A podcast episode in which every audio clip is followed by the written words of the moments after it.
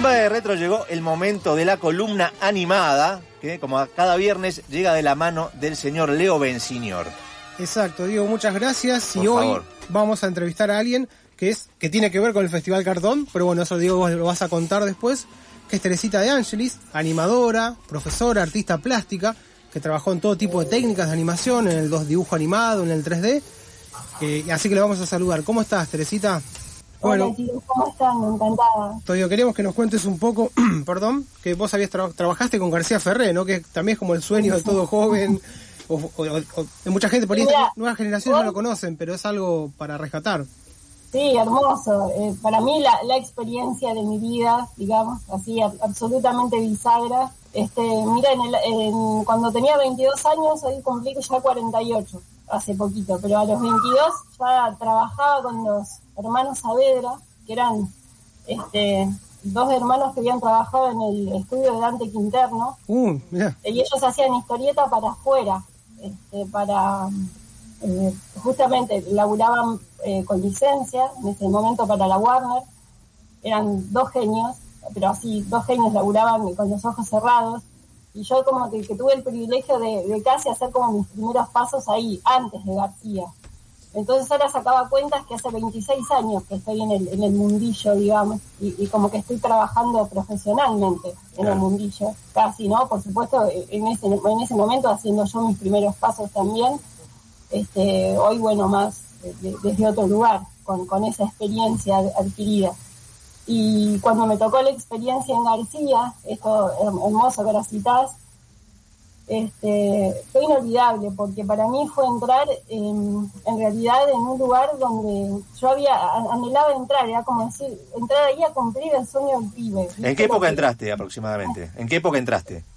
¿En qué época entré? Yo entré eh, cuando estaban haciendo un piloto en ese momento para Susana Jiménez, que, luego como que fracasó y ahí enseguida pegó eh, la posibilidad de trabajar con, em, va, de, hacer la película de Manuelita.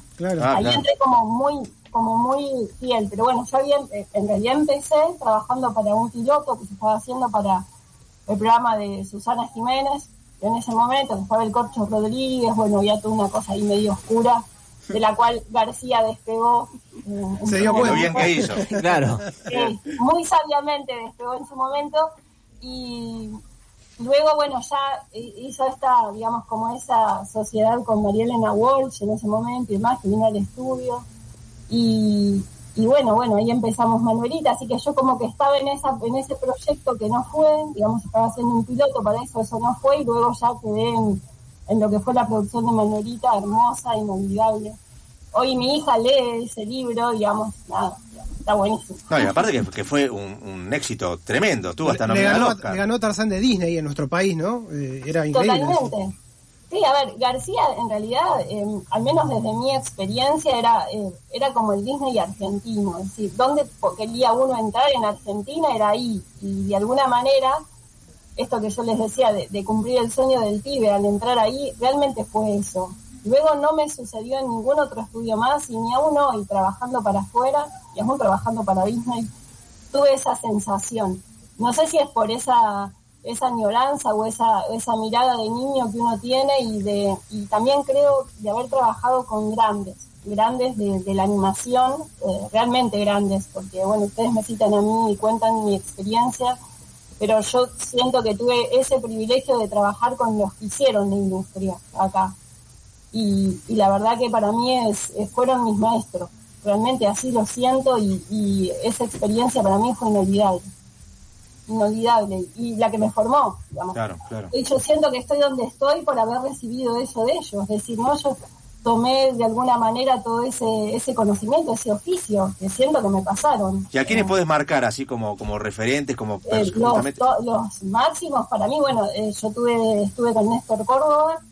Ah, claro, gran profesor de maestro como más inmediato fue Alberto Grisolía.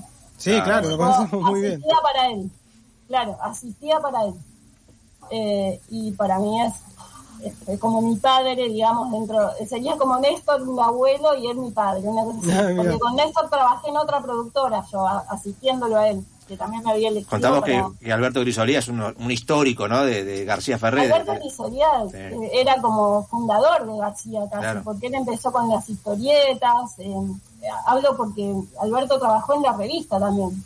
Claro, muchos artistas hacían las tenía como las dos las dos, eh, digamos, las dos, eh, sí, los dos canales, ¿no? Uno podía trabajar en la editorial y también en la parte de animación.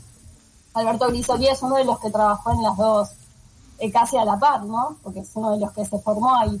Bueno, él siempre contaba, él era asistente de Néstor Córdoba, o sea, de la que sería la mano derecha de García, ¿no? García firmaba, digamos, pero había como todo un, universo atrás de, mano y de, y de obra que, que la hacían los dibujantes. Y esos dibujantes, em, de alguna manera, fueron el corazón de García. y después, eh, amigos con los que hoy sigo compartiendo de alguna manera, bueno, otro, otro de los que yo eh, marco ahí adentro, que si bien es más contemporáneo a mí en edad, em, es un monstruo, es Roberto Barrios. Roberto Barrios es otro de los grandes de ahí, que tuvo García y que creo que lo sigue teniendo, ¿no? El amor que, tiene a, García, los personajes y demás. Yo creo que nadie los dibujó como él. Sí, tenemos que hablar con Roberto, yo lo tengo, eh, lo vamos a, lo vamos, a, invitar. y también creo trabajaste ahí, creo que coincidiste con dos personas que entrevistamos la persona la semana pasada, con Néstor Taylor y Eugenia. Sí, bueno, sí, sí. Bueno, Néstor y María Eugenia, que trabajaban en la parte de fondos, y otro más, que es otro colega, digamos, por, una cuestión también generacional, es eh, Juan Cancellieri, que también trabajó ahí. Juan es otra bestia también de, de, fondos, ¿no? Él hizo, en ese momento estaba él como ayudante de Néstor. Ahora ya tiene como un camino propio increíble, ¿no? Juan Cancellieri. Este, y Néstor y María, sí, por supuesto, hermoso. Y también anterior a Néstor y María estuvo eh, Sex, estaba Sex, hubo Sex por supuesto. Sí, sí. Otro pionero, ¿no? De la animación. Otro, otra bestia, otra bestia. Bueno, eh, todo lo que era eh, Calculín y Pipí, no sé si recuerdan. Sí, sí, Calculín, sí, claro. Bueno, ya lejos en el tiempo, eh, cuenta mi edad también ahora. bueno, eran todas animaciones de sex, esas, increíble. Animaciones eh, muy pioneras y muy de vanguardia para la época, porque mm, el tipo casi que animaba con eh, punta, punta, punta, lo que hoy sería como un cutout, digamos. Claro, la animación de recorte, ¿no? que le decían. Una bestia. aparte una bestia también dibujando, pintando todo. Era como, él no, no le tenías que dar el mejor acrílico, las mejores pinturas, no, él con una acuarela alba hacía magia. bueno. él era mágico, ¿no? Digamos que la magia estaba en él, no en, en, el, en el material. Todo eso para mí eh, realmente fue absolutamente formador, eh, siempre lo rescato, eh, me abrió la cabeza muchísimo. Y, siento que vuelvo a decirles chicos, como que tuve el privilegio de, de, tener como esa como ese último coletazo de, de, trabajar con grandes, digamos, de trabajar con gente que realmente fue para mí de industria y que si hoy a mí me lo preguntan, fueron ellos, digamos, todo lo demás que vino y que por supuesto yo hoy trabajo también para eso, eh, no es que reniego para nada, entiendo que es parte como de una evolución o de eh, esta nueva tecnología que viene a instalarse, pero eh, yo lo que sí siento es que el oficio está en la mano, humana, digamos, ¿no? Es decir, la máquina como software es maravillosa, resuelve un montón de cosas, pero digamos, la gracia, la, digamos, y el alma al personaje se lo sigue dando una persona si atrás de la máquina hay un mero operador, digo, nada, va a quedar una animación, porque queda hasta fluido y todo, pero digamos, le va a faltar como esa esencia, como esa cosa de, mensaje. Eh, yo lo que siento sí es que aprendí de, quienes le metían alma al, a los claro. Bueno, animar es dar vida, o sea que tiene mucho que ver. Totalmente, ese significado de la palabra. De, la parte que también es eh, como, eh, si se quiere, matemática y que tiene como parte de cálculo y de entender los tiempos, ¿no? Sobre todo el timing en animación. Pero, digamos, yendo a, lo otro, yendo como a lo más filosófico, si se quiere, si es meterle vida a, ese personaje, ¿no? Es como meterle un alma. ¿Y cuándo te diste cuenta que querías ser animadora? ¿Cómo, cómo fue esa evolución? Eh, ¿Te, gustaba el dibujo, me imagino? ¿Y, cómo, cómo, decantó en la animación? Siempre me gustó, digamos, todo lo vinculado como más a lo artístico. De hecho, mi formación académica es en la Escuela Nacional de Bellas Artes, Manuel Belgrano. y, digamos, siempre estuve como, como vinculada a través de, un grupo, creo que Leo también lo conoce, en, ese momento Gustavo de se conformaba un grupo divino, divina persona también. Profesor de LIDAC que formó a mucha gente eh, hasta el día de hoy. Totalmente, Gustavo, sí, lo sigue formando. Yo trabajo con él en la escuela, en nueva escuela, y bueno, es uno de los colegas. Es nuestro pionero, digo, para que lo identifiques de Crinux, es el nuestro pilar más importante. Me has contado. Este, bueno, y Gustavo tenía un grupo en ese momento, Familia Animada, eh, y bueno, ahí empecé como a hacer como las primeras, digamos, como empezar a acercarme, más allá de haber sido fanática todo el tiempo de los dibujitos, ¿no? Como todo chico. Este, así que ahí empezaba como a hacer las primeras eh, experiencias. Y luego se empezó a abrir, digamos, se me había llegado a través de uno de los compañeros de él, que eh, Jaime Díaz estaba haciendo, estaba pidiendo como dibujante, estaba haciendo, bueno, Jaime Díaz creo que saben, ¿no? Creo que en otros programas ya se habló de Jaime Claro, hay cantidad de, artistas que trabajaron este, toda esta camada de García ha trabajado para él. Toda esta camada de, gente así de oficio de García ha trabajado para él. Y mm, este, estaba haciendo unas pruebas, estaban con unos cortes y querían ver. entonces, bueno, yo ahí empezaba como a hacer estas primeras experiencias de nada, empezar a dibujar y, presentar cantidad de, trabajos y ver si servían, si no servían. Y ahí de alguna manera me fui como vinculando con distintas personas. Entonces ahí eh, después conocí al hijo de Néstor Córdoba, Tino Córdoba, llamaba, y me llevó, mira, acá están pidiendo gente, porque de alguna manera la animación en ese momento era como un gueto bastante cerrado entonces se movía de un lado al otro, era como que iban en, grupo, ¿no? estos terminaban tal proyecto y toda esa gente se mudaba a otro, este otro proyecto y así.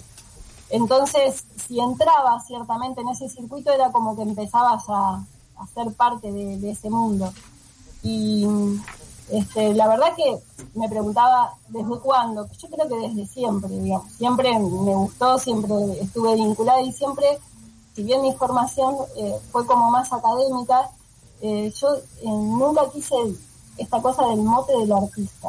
No sé si lo digo bien, pero esta cosa de ir y exponer y estar y mostrar, no, yo quería como ir por otro lado siempre, como llegar desde otro lugar a la gente. Y en esto de buscar llegar a la gente, la animación era como algo mucho más directo para mí. Este, Tal cual, te pregunto, Teresita por ese lado, no con la galería y el cuadro, a eso iba con lo del motelar.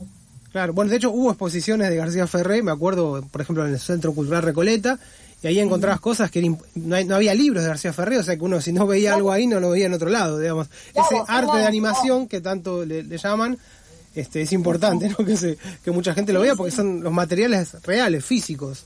Sí, sí, este, hablar. Bueno, en García experimentaba esto de el, opacado, digamos que es esto de pintar el acetato por detrás y demás, eh, fue ahí donde, donde se hizo, digamos. Después, bueno, ya toda la parte de industrialización del dibujo y, todos estos nuevos software de los que hablábamos trajeron como otra otra mirada y otra propuesta, de hecho, ¿no? De, de, lo que es la finalización de un dibujo animado. Pero ahí se, digamos, yo ahí viví lo que sería el proceso como le enseñaba, no sé, Walter Lantz en Las Manos Mágicas. Como las primeras décadas de, animación. Sí, sí. El proceso estaba ahí, era como verlo. Claro, durante como 100 años o más eh, se siguió utilizando los exactos mismos materiales. Fue muy poco.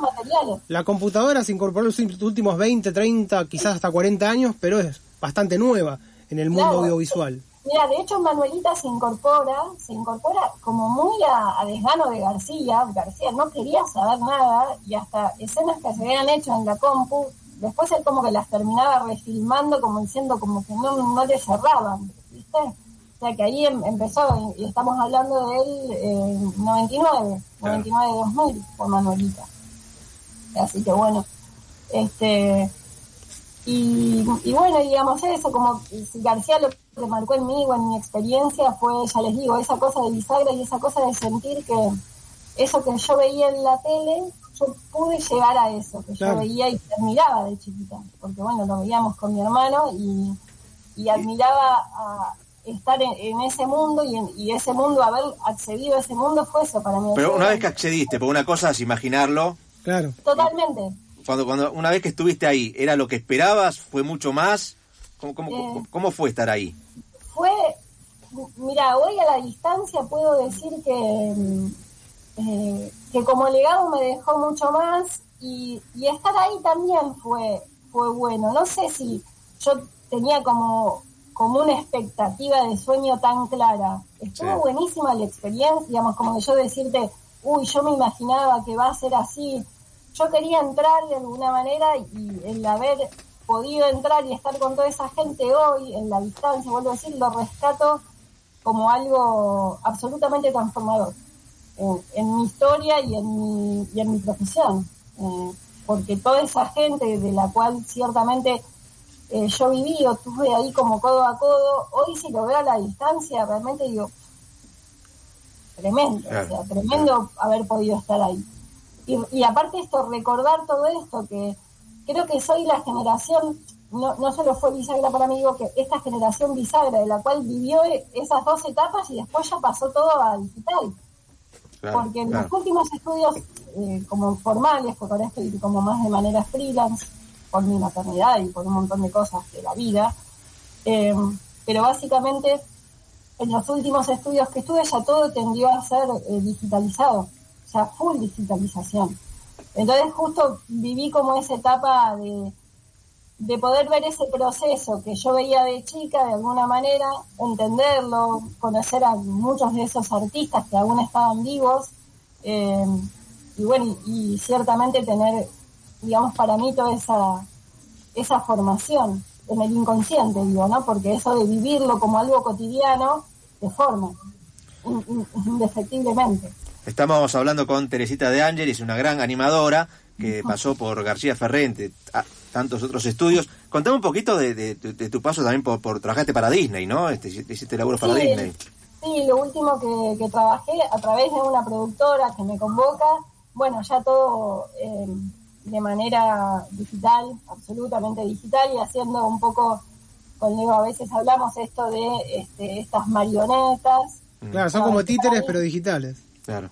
Totalmente, dibujo digital. Yo justo entro, pero eh, entro de alguna manera a hacer una, una, una parte que, que, mm, si bien yo estoy soy medio anti estas marionetitas, justo me convocan para darle como un poco más de, de, mm, de, a ver, de gracia o de, o de soltura a las poses especiales que tenían estas marionetas, porque en esto de brillar y de ponerle huesitos a las marionetas, hay poses extremas que los personajes no llegan, digamos, y si llegan se rompen. Claro. Es decir, las rodillas, los codos, todos los enganches. Lo que se llama enganches en animación, no en video. Entonces, justamente me llaman para hacer poses especiales y animaciones full. Y los personajes no iban a poder hacer desde el rig. Y entonces fue como, uff, qué bueno. claro, volver a lo básico de lo, tradicional. Algo ciertamente tradicional, pero sin dejar de ser un formato cutout, porque digamos el grueso de la animación se sacaba por cutout. Eh, y ahí estuve, hermoso, una experiencia también preciosa. Eh, me habían convocado por dos meses, terminó durando casi cinco meses eh, y estuvo buenísimo. El trabajo full, diario, un equipo bastante reducido, pero se sacó mucho trabajo. Yo le había contado a mis compañeros, mira, tanto a Rodrigo, que también sé que le hiciste una entrevista, y a Gus, les contaba, porque me decían cómo vas con eso, más de 1.700 archivos tenía ah. creados de, de poses especiales. Hablo de vocalizaciones, de manos, de gestos, de poses especiales, que yo tres cuartos espaldas, porque en el río no se habían rotado full. O sea, no habían hecho un río del personaje en todas las vistas. ¿Se entiende lo que digo? en la claro, que haga un giro. No estaba el personaje. Entonces había poses en donde el encuadre daba que el personaje estaba tres cuartos de espalda, un contraplano, lo que fuera, y no había material para plantar ese personaje. Entonces aparecía ahí la posibilidad de, hacerlo, y está buenísimo, hermoso. Y también eh, trabajar en equipo. Algo muy hermoso que a mí me dejó la animación. Eh, si bien en un momento, en un punto, tiene una parte muy de, fábrica, como fabrica. Claro, de producción. Claro, que uno es como un engranaje de algo que es, es mucho más grande que uno mismo, incluso. Em, me dejó la camaradería, es decir, saber trabajar en equipo. poder eh, estar pensando en el antes y en el después para ser considerado con la etapa que viene luego de uno, como que las cosas no terminan en uno.